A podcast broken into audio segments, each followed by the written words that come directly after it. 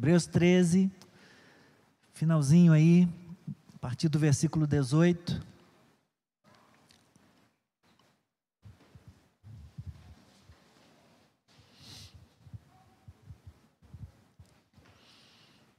Orem por nós, pois estamos certos de que temos a consciência limpa, querendo em todas as circunstâncias fazer o que é correto.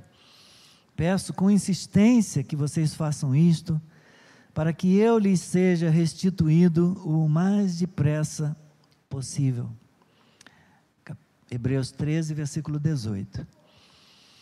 Ora, o Deus da paz, que tornou a trazer dentre os mortos o nosso Senhor Jesus, o grande pastor das ovelhas, pelo sangue da eterna aliança, aperfeiçoe vocês em todo o bem, para que possam fazer a vontade dEle, que Ele opere em nós o que é agradável diante dEle, por meio de Jesus Cristo, a quem seja a glória para todo sempre.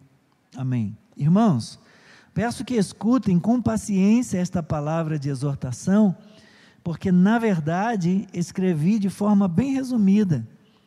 Saibam que o irmão Timóteo foi posto em liberdade. Se ele vier logo, irei vê-los na companhia dele. Saúdem todos os seus líderes, bem como todos os santos. Os da Itália mandam saudações. A graça esteja com todos vocês. Amém. Seja abençoada a leitura da palavra de Deus. Senhor. Nosso Deus maravilhoso, bendito seja o teu nome. Esta não é, Senhor, a palavra de homem algum, esta é a palavra de Deus. Quando nós abrimos a Bíblia, nós sabemos que é o próprio Senhor que fala conosco, que fala ao nosso coração. Obrigado.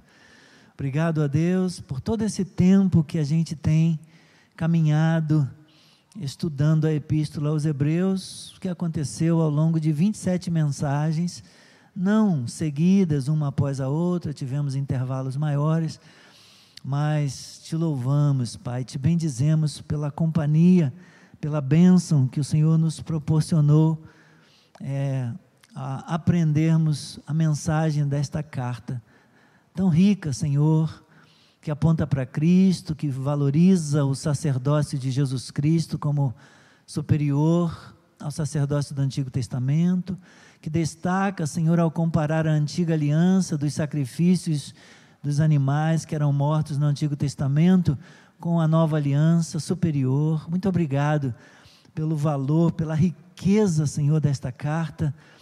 Ó oh, Pai, valorizando a graça, valorizando a obra da cruz a suficiência de Cristo. Muito obrigado, Senhor, aquele que adentrou aos céus e abriu caminho para nós e conquistou para nós tão grande salvação. Muito obrigado pelo perdão dos nossos pecados e pelos, pelo aprendizado que nós temos podido receber do Senhor através dessa carta, através desse texto. Abençoe-nos mais uma vez, Senhor, nesta noite.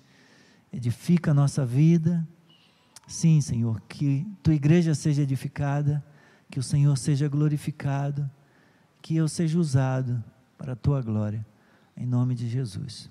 Amém. Podeis sentar. Como a gente sempre faz, né, um, uma revisão rápida do que a gente falou na, na semana anterior. Nós destacamos aí essa essa porção de versículos entre o 7 e o 17, é um, um trecho da palavra onde nós vimos aí uma ênfase na honra, na, na importância, na valorização do trabalho dos líderes. Começa no capítulo 7 falando para a igreja: lembrem-se dos seus líderes do passado e depois vai finalizar no versículo 17 dizendo: obedeçam aos líderes do presente. Não se esqueçam daqueles que semearam na vida de vocês, não se esqueçam daqueles que pregaram o Evangelho, daqueles que oraram por vocês, que ajudaram vocês a encontrar o caminho. Não se esqueçam daqueles que tiveram importância em, em ajudar vocês a compreenderem a palavra.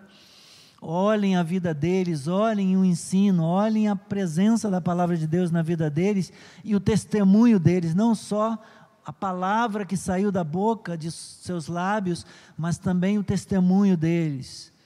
Observem a vida deles, o fim da vida fala de como a palavra que estava nos lábios deles a, a, palavra se tornou em prática, a palavra se tornou em vivência, em experiência, em testemunho, em, é, em atitude, em comportamento. Né? Observe o fim da vida deles e o quanto essa palavra esteve presente no comportamento da vida deles. Enfim, falamos dessa perícope aí do 7 ao 17 e finalizamos então explicando o sentido, o significado desses versículos que mostram que aqueles que creram em Jesus Cristo, aqueles que foram redimidos por seu sangue derramado na cruz, estão desobrigados de oferecer os sacrifícios de sangue da antiga aliança.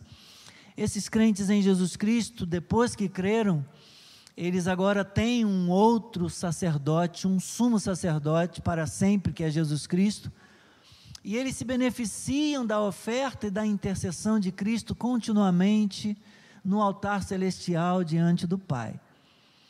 Outro sim, assim como o próprio Cristo foi rejeitado pelas instituições judaicas e excluído delas, os discípulos, aqueles que foram escolhidos por Jesus, escolhidos por Deus e levados a crer na suficiência da obra de Cristo, eles também, da mesma forma, eles devem se considerar igualmente rejeitados também, porém, esperando agora uma cidade e um templo permanentes no céu. Nós não temos cidade permanente aqui, nós não temos morada permanente aqui, nós não temos um altar permanente aqui, mas os altares que temos aqui, o lugar de comunhão que temos aqui, aponta para um altar celestial, aponta para o altar permanente, duradouro, eterno, diante de Deus nos céus. Esses cristãos agora, eles mesmos são o sacerdócio santo comprados e separados por Deus para oferecerem por meio de Jesus Cristo sacrifícios agradáveis a Deus, como a gente viu no, no versículo 15. Ai, deixe-me ver aqui. Por meio de Jesus, pois, ofereçamos a Deus sempre sacrifício de louvor, que é o fruto de lábios que confessam o seu nome. Nós agora que somos, como no dizer de Pedro, 2, 1 Pedro 2,5, nós somos sacerdócio santo, né? o sacerdócio real, a nação santa, aqueles que oferecem diante de Deus sacrifícios agradáveis a Deus, louvor, orações, adoração. Agora, nós devemos nos lembrar dos nossos líderes, sempre nas nossas orações também, devendo-lhes submissão, honra e obediência.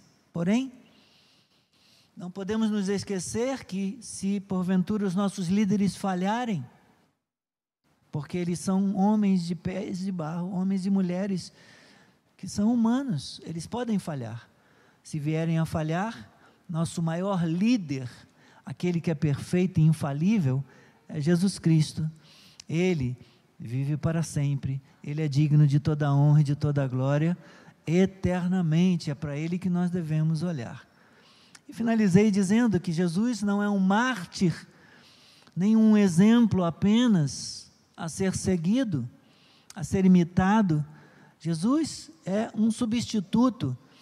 Jesus Cristo foi declarado culpado para que nós pudéssemos receber diante de Deus a declaração de inocente para que nós fôssemos considerados diante de Deus como inocentes.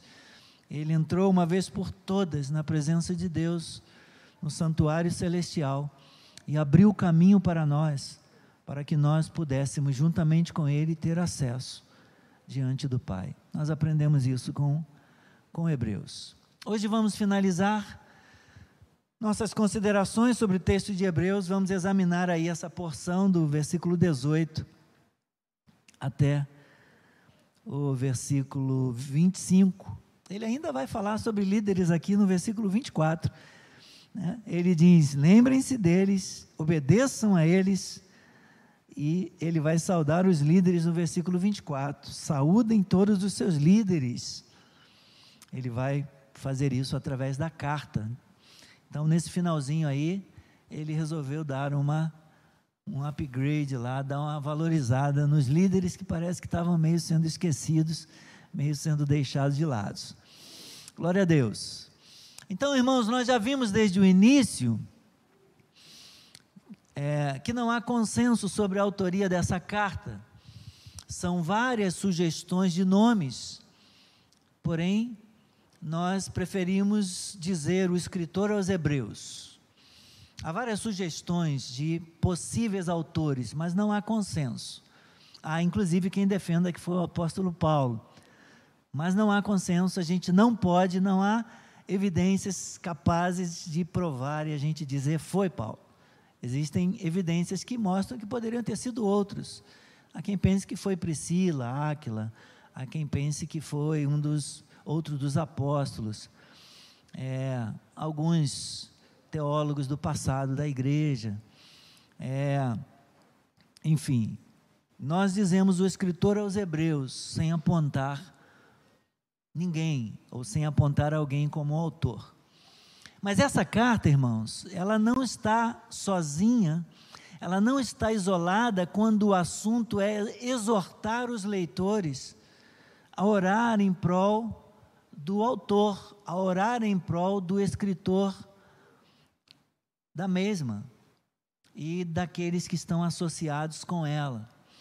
Então, nós vemos aí no versículo 18: orem por nós. Né? O escritor está juntando ali os seus apoiadores, outros é, que, que participaram escrevendo a carta, né? E de repente o autor o escritor ditava e, e alguém escrevia, como a gente vê em outras cartas do apóstolo Paulo. No final diz lá, eu, Tércio, foi Tércio que escreveu aquilo que Paulo relatou. Então, tinham apoiadores, tinham, como Timóteo é citado aqui, tinham pessoas que trabalhavam ali com, com o escritor. É, então ele diz: orem por nós. O apóstolo Paulo, ele, ele dá esse conselho mais de uma vez em outras das suas cartas. Algumas pessoas, inclusive, usam isso como argumento para dizer: ó, oh, tá vendo? Paulo fez isso em outras cartas, então foi ele que escreveu Hebreus. O fato da, da intimidade com Timóteo, da, da relação próxima com Timóteo, como aparece aqui, ele diz: Ó, Timóteo estava preso, agora está solto. O pessoal fala: está vendo? mais uma prova de que era Paulo. Mas tem, tem outras, outras argumentações para defender outros autores diferentes. Então vamos ver, vamos, vamos ver aí versículos 18 e 19, vamos, vamos ler. Orem por nós, pois estamos certos de que temos a consciência limpa, querendo em todas as circunstâncias fazer o que é correto. Peço com insistência que vocês façam isto, para que eu lhes seja restituído o mais depressa possível. Então, o escritor, por alguma razão que não é dita, não é clara no texto, ele está é, impedido de, de estar com os irmãos, de estar presente e essa é a razão dele escrever a carta, e ele pede orações. Essa é a primeira vez, irmãos, que o autor fala de si mesmo na primeira pessoa, apontando para o seu próprio exemplo como líder e pedindo que os seus leitores orem para que ele possa visitá-los o mais breve possível, como diz aí, o mais depressa possível. Primeira vez, então, que ele fala de si e que ele pede oração, né? É, na primeira pessoa, como vai aparecer aí, peço, aí no versículo 19. É, peço. Interessante isso. Daqui a pouquinho eu vou falar um pouco mais sobre esse versículo. Os crentes têm o privilégio de agir como sacerdotes, como vimos aí no, no, no versículo 15, né? agora há pouco. Por meio de Jesus Cristo, pois, ofereçamos a Deus sacrifícios agradáveis a Deus. É, então, como sacerdotes, nós temos acesso a Deus individualmente. Cada cristão comprado pelo sangue de Cristo, lavado e remido no sangue de Cristo, ele tem acesso à presença de Deus, ele pode orar, ele pode falar com Deus em o nome de Jesus, ele não depende de intermediários, ele pode ter um pastor, ele pode ter um mestre, alguém que lhe ensine a palavra, mas ele tem acesso.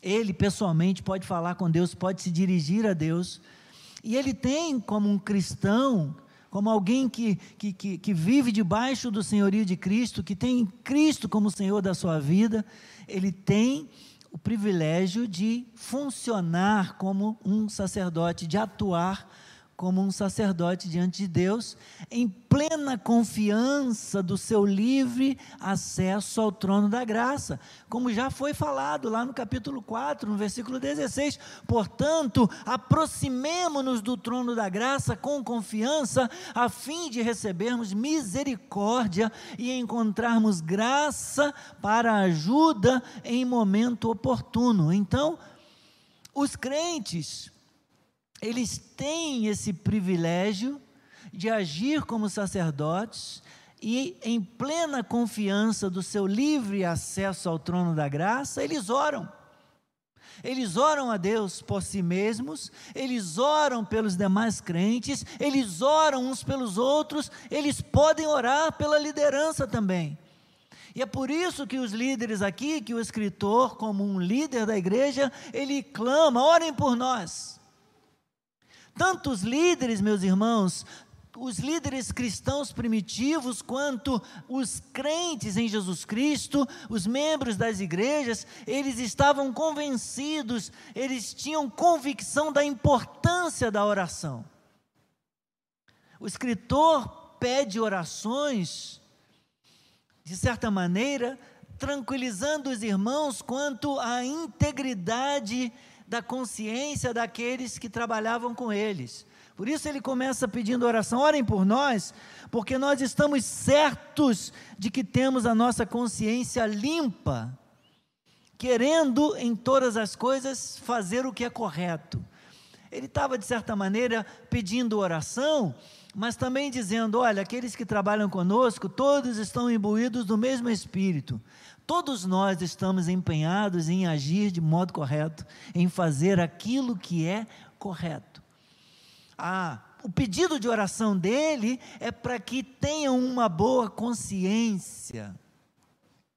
Que vale dizer, irmãos, que para os cristãos, a consciência e o comportamento devem ter a mesma excelência. O cristão deve ser alguém de boa consciência. O cristão deve ser alguém do bem, o cristão deve ser alguém correto, o cristão deve ser alguém honesto, íntegro, e que tenha um comportamento de acordo, de acordo com a sua consciência correta. Para o cristão, a consciência e o comportamento devem ter a mesma excelência e mais, isso deve acontecer em todas as coisas, porque qual é a oração que ele diz? Ele pede, ore, orem por nós para que que a gente tenha, nós estamos certos de que temos boa consciência, mas queremos que isso seja verdade. Querendo que mais em todas as coisas fazer o que é reto, em tudo tudo na vida cristã, ao fazermos negócios, ao comprarmos e vendermos, ao estendermos a mão para repartir, para ajudar, em todas as coisas, ao, ao, ao se relacionar com outra pessoa, no namoro, no casamento, nos relacionamentos com a família, com a parentela, em todas as coisas. Com os de dentro, com os de fora, em todas as circunstâncias, nós cristãos, nós devemos ter a mesma, o mesmo padrão de excelência, o mesmo padrão de retidão, de correção em todas as coisas. Nós sempre, meus irmãos, e em tudo, devemos buscar fazer o que é certo, devemos buscar fazer o que é correto. E aí no versículo 19 ele diz: Peço.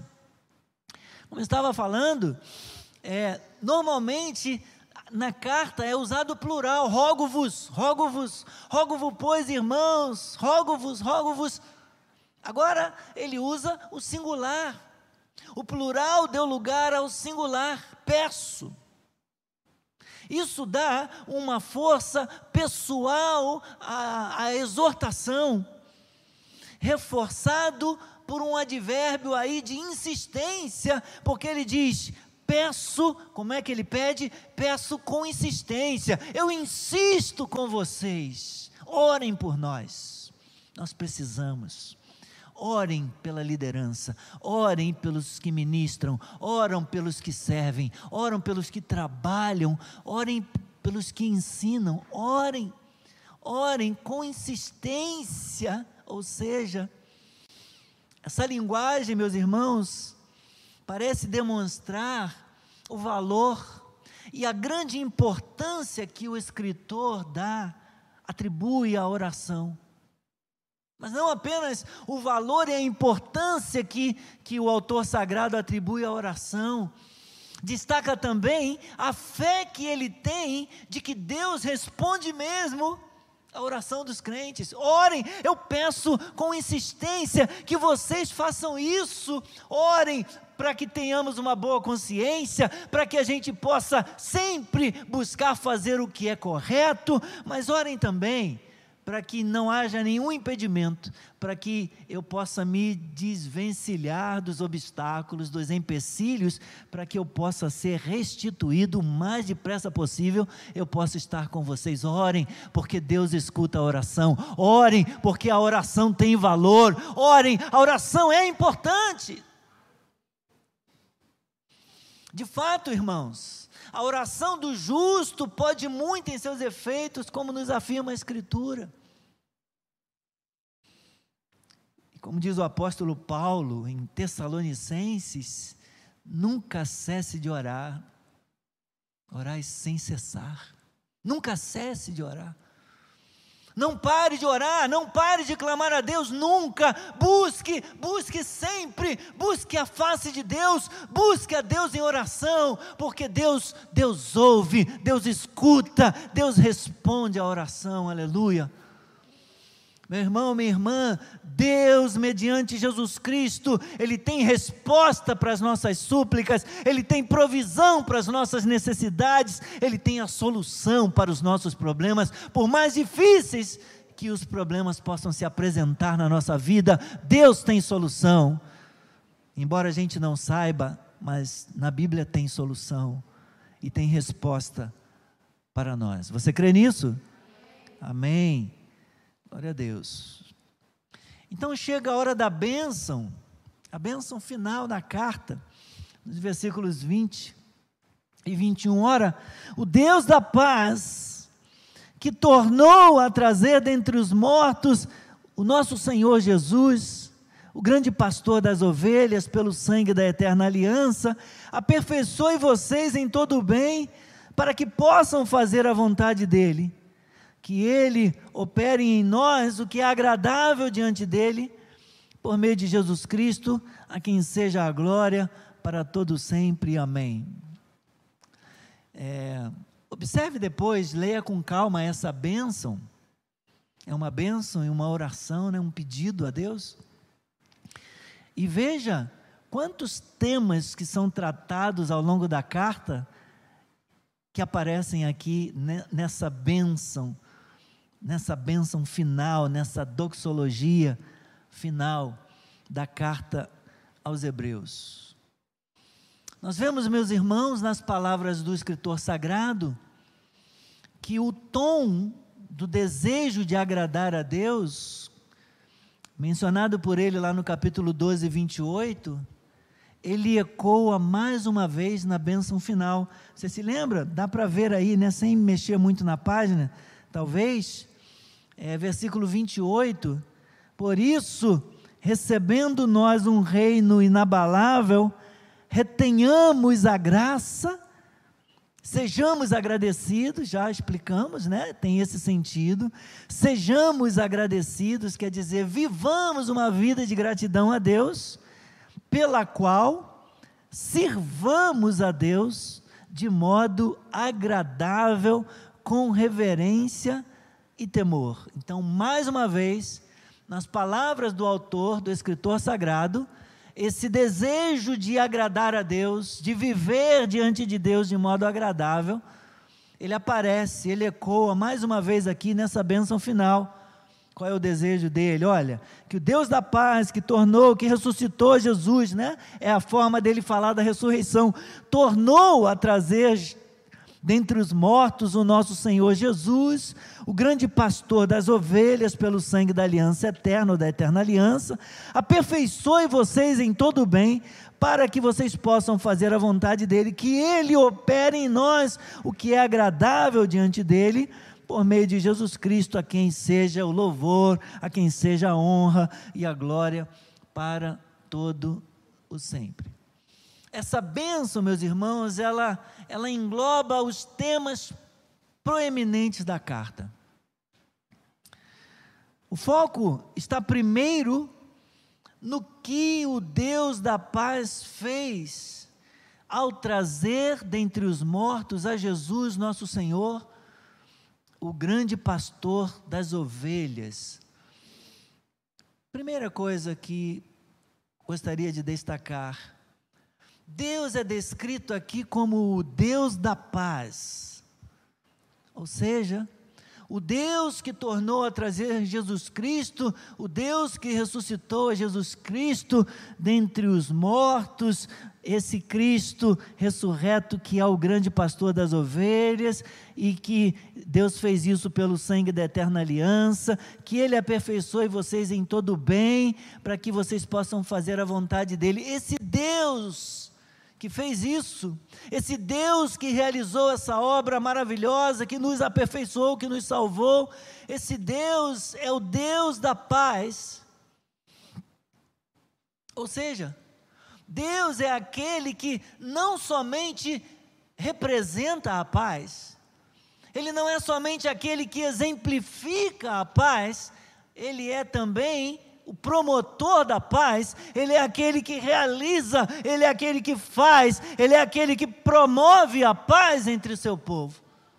Naqueles tempos, naqueles dias tão difíceis de perseguição, já vimos o contexto em que a carta é escrita, a igreja sofrendo perseguição. Então, o escritor sagrado se propõe a escrever essa carta para encorajar os irmãos: olha, não estranhem o fogo que está ardendo entre vocês, é como se fosse uma coisa nova. Tem muita gente sofrendo, sendo perseguida. Perseverem, guardem, não abandonem a esperança, não percam a fé, não, não, não se apostatem não, não deixem que esse pecado grave aconteça na vida de vocês. Guardem, perseverem, guardem a fé, mantenham a esperança. Então, naqueles tempos difíceis, essa era uma palavra encorajadora. O Deus que vocês servem é o Deus da paz. Mesmo em meio à perseguição, Ele pode trazer paz mesmo diante de lutas e de dificuldades, lembre-se: Deus é o Deus da paz, Ele é, Ele é o promotor da paz. Ele pode lhes dar paz, Ele pode lhes proporcionar paz. Essas palavras não foram confortadoras, não foram encorajadoras somente para eles lá e então. Essa, essa palavra é confortadora para nós aqui e agora também. Ela tem aplicação à nossa vida hoje também. Deus continua sendo o Deus da paz. O Deus que traz a paz, o Deus que promove a paz na vida dos seus, na vida do seu povo. Ele é o Deus que tem todo o poder, Ele é o Deus que pode apaziguar o nosso coração em meio aos conflitos da vida. Deus é o Deus da paz, o Deus de toda paz. E Jesus Cristo é o príncipe da paz. por alguma razão desarmou aí uma, uma das máquinas, ficou quente de uma hora para outra, esquentou aí, tá, tá legal para vocês? Eu acho que ela acabou de armar. Ela me ouviu. ouviu falar que estava calor, tá vendo? Tá, até a máquina está dando valor para os líderes, né? Está tá atendendo aí a palavra dos líderes. Ficou quente sim, que bom que ela está esperta. Jesus Cristo é o príncipe o príncipe da paz. Aleluia. Você precisa de paz? Deus é o Deus da paz. Você precisa de paz? Cristo é o príncipe da paz. Ele tem, ele tem paz para você. Busque, busque a paz em Deus. Busque a paz de Deus. Você encontrará paz em Deus. Ele pode, ele pode trazer paz ao seu coração. Segunda coisa, nosso Senhor e Salvador, Jesus Cristo é o grande pastor das ovelhas.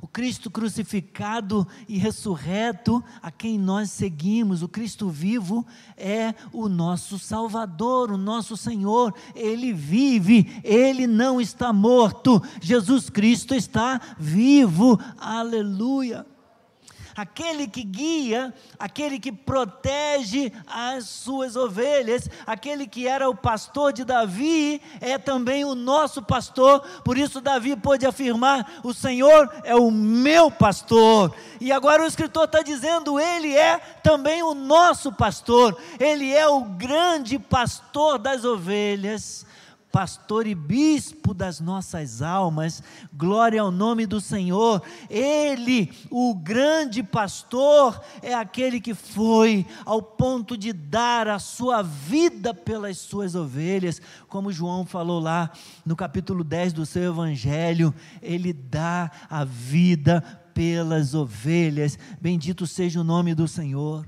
Irmãos, o sacrifício de Cristo derrotou a morte, o escritor falou disso lá no capítulo 2, no versículo 14, e inaugurou a nova e eterna aliança que ele mencionou já no, no capítulo 9, versículos 2 a 15, mas pela primeira vez ele chama aqui de eterna. Lá ele fala de nova aliança no capítulo 9. Aqui a única vez a palavra é, no caso, atribuído um, a palavra aliança é atribuída a ela um adjetivo aí, uma qualidade, né? Essa aliança, ela é eterna. Versículo 20. É, o Deus da paz, que tornou a trazer dentre os mortos o nosso Senhor Jesus, o grande pastor das ovelhas, pelo sangue da eterna aliança, que Ele aperfeiçoe vocês. Essa aliança, ela é eterna. A nova aliança, ela é eterna. Depois de ter ressuscitado, os efeitos do seu sacrifício são eternos. Glória ao nome do Senhor. A velha aliança, ela foi designada para ser temporária. Por causa disso, ela se tornou, no dizer de, de Hebreus, obsoleta. Mas a nova aliança, conforme é descrita uma única vez aqui, ela é eterna, o que significa dizer que não existe possibilidade dela se tornar obsoleta. A outra se tornou obsoleta, essa não, essa é permanente, essa permanece para sempre, essa dura, essa é duradoura, essa é eterna eterna, não haverá necessidade de outra aliança, é única aliança, aleluia. Assim como o sacrifício de Jesus é único, porque feito uma vez para sempre, único sacrifício aceito por Deus como suficiente. Assim como a revelação que Deus fez em Cristo no Evangelho, ela se encerra, não haverá nova revelação. Deus se revelou mediante Jesus Cristo esse é o plano de Deus para salvar o pecador. É o único plano de Deus para salvar o pecador, mediante a obra de Jesus Cristo na cruz, mediante essa nova e eterna aliança. O Senhor Jesus exaltado é aquele que permanece para sempre como supremo líder e como guia do rebanho. Eu já estou me preparando para terminar. Irmãos, por causa do sacrifício do sangue de Cristo ter sido eficaz, nós experimentamos a paz de Deus e temos parte no seu reino. Dessa forma, nós podemos orar. Desta forma, nós podemos pedir com confiança que Deus nos capacite em todo o bem para fazermos a Sua vontade e dependermos dEle para operar em nós aquilo que é agradável a Ele por Jesus Cristo. Uma vida de adoração aceitável em todas as suas dimensões só pode ser oferecida por meio de Jesus Cristo, pela capacitação que Deus faz na nossa vida através do seu Espírito. Ninguém pode viver uma vida que agrade a Deus em oração, em louvor, Ninguém pode viver uma vida de busca na presença de Deus, uma vida que de fato Deus aceite, Deus se agrade, se não for mediante o Espírito Santo. Se o Espírito Santo não me mover, se o Espírito Santo não me comover, se eu não buscar, se eu não colocar a minha vida em Deus e reconhecer e orar, Espírito Santo me ajude eu não posso, ninguém é capaz, ninguém por si mesmo. Nossa carne não quer nada com Deus, nossa carne não quer nada com as coisas de Deus, nossa carne quer colchão e fronha, nossa carne quer moleza, nossa carne, nossa alma não busca a Deus por iniciativa própria, se o, se o Espírito não nos inclinar. Por isso nós precisamos da graça, por isso nós dependemos do mover do agir, da capacitação do Espírito em nossa vida. Por isso, o autor ora e nós devemos orar também. Então, em seguida, depois dessa bênção, versículos 20 e 21, ele faz algumas saudações. Irmãos, eu peço que escutem com paciência essa exortação, essa palavra de exortação, porque na verdade eu escrevi de forma bem resumida, foi um resumo da exortação dele. É, saibam que o irmão Timóteo foi posto em liberdade, se ele vier logo, irei vê-los na companhia dele. Saúdem todos os seus líderes, bem como todos os santos. Os da Itália mandam saudações. Queridos irmãos, o autor já reconheceu anteriormente que ele tinha coisas a dizer que eram difíceis de explicar. Lá no capítulo 5, no versículo 11, ele falou disso. Temos muitas coisas a dizer, difíceis de explicar. E agora ele insiste com os seus leitores que suportem o que foi escrito. Suportem. Escutem com paciência, tenham paciência para ler, para ouvir essa exortação. Uma carta que foi escrita chegaria lá na igreja e alguém iria ler para a congregação aquela carta. Então ele diz: suportem com paciência essas coisas difíceis de explicar.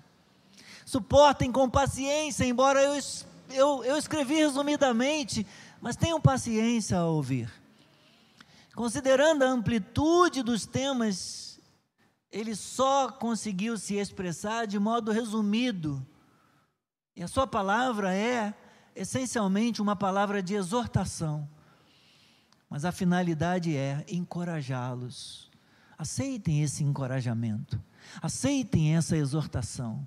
Recebam essa palavra, esta exortação, com o propósito de encorajá-los a seguir em frente. As notícias sobre a libertação de Timóteo, indicando que possivelmente o autor e Timóteo vão visitá-los, né, vão visitar os crentes hebreus, indica que o autor tinha alguma relação de proximidade, de intimidade com Paulo e com a equipe missionária que trabalhava com ele. Mas não há base nenhuma, embora algumas pessoas digam, tá vendo? Ó, bota o dedinho e fala aqui, ó, não falei? é Paulo, foi Paulo que escreveu.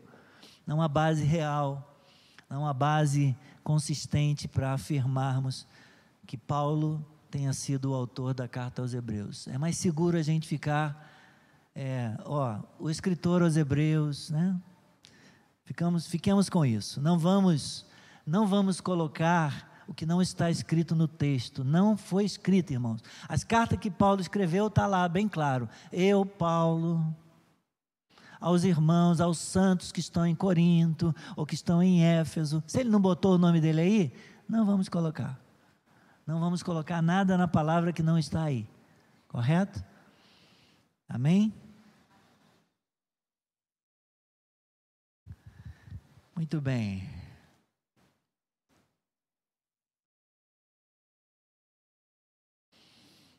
Quando nós estudamos a escavação do texto para você entender e explicar, se chama exegese. É você escavar o texto e, e entender o sentido do texto de acordo com seu contexto. E você é, interpretar e depois aplicar. Isso é exegese. Existe uma outra palavra com o izinho, que muda o sentido. Exegese, tem o izinho entre o i e o x. Né? Exegese é você estudar para entender, escavar o texto para você poder esmiuçar, para você poder entender. Exegese. Então, a outra palavra, exegese, é quando você leva para o texto coisas que não estão no texto. Então, botar Paulo ali, sem que esteja escrito ali, isso seria fazer uma exegese. Né? Tentando interpretar o texto, acrescentando coisas que não estão lá. Não devemos fazer exegese. Tudo bem? Muito bem. As saudações, as saudações finais aqui, é, o autor acrescenta os da Itália, sugerindo que ele estava na companhia desses irmãos da Itália, talvez em algum outro país, tentando encorajar os irmãos na fé, na sua própria pátria. É, mesmo assim, não é muito claro o que ele quer dizer com esses irmãos aqui. É, os irmãos, os da Itália, mandam saudações, mas pode ser que ele tivesse fora dali, por isso manda a carta, e aí ele manda dizendo: olha, os, os da Itália também saúdam vocês. Enfim. Saudação de despedida, versículo 25. A graça seja com todos vocês. Isso é é uma forma convencional de despedida nas cartas do Novo Testamento. Se você ler Romanos, quando finaliza a carta lá em Romanos, capítulo 16, no capítulo final de Romanos, versículo 20, tem essa saudação, né? A graça seja com todos vocês.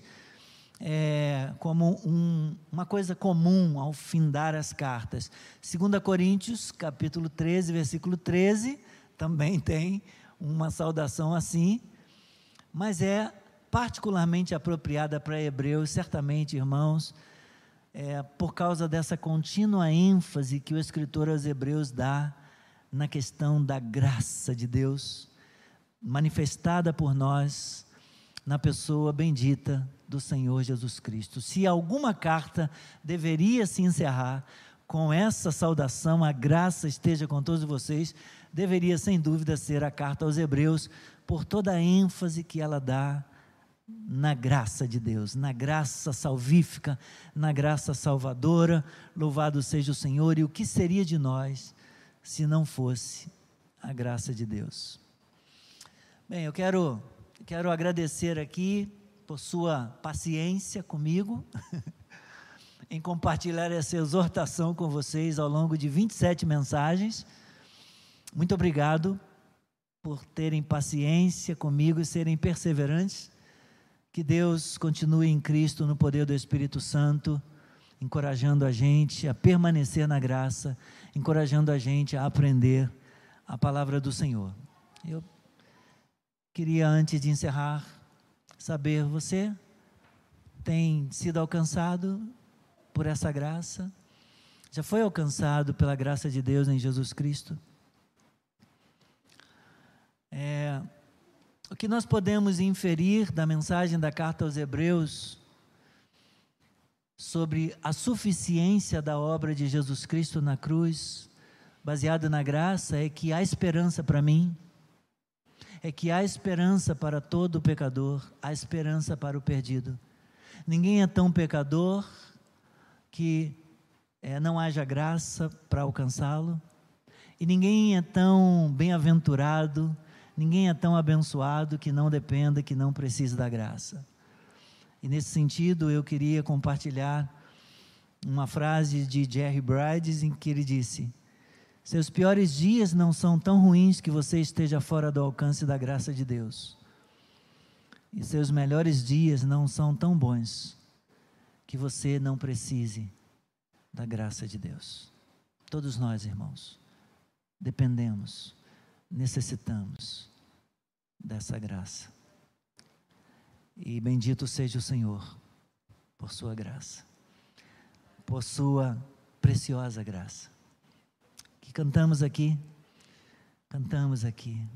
Obrigado, Senhor, obrigado pela preciosa graça de Jesus, que um dia nos alcançou.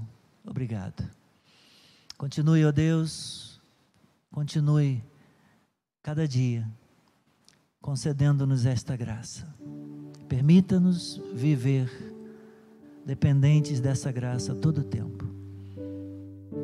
É a oração que fazemos no nome de Jesus. E se porventura alguém ainda não te conheceu, se porventura alguém ainda não experimentou o escopo de ação dessa graça, revele-se, ó Deus.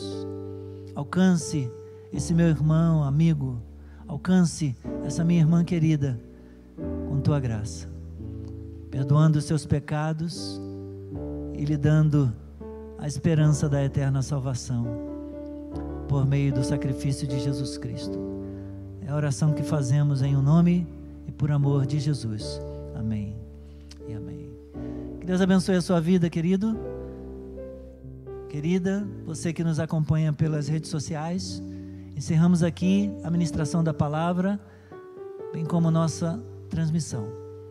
Desejo uma noite cheia da graça, uma noite marcada pela bênção de Deus na sua vida.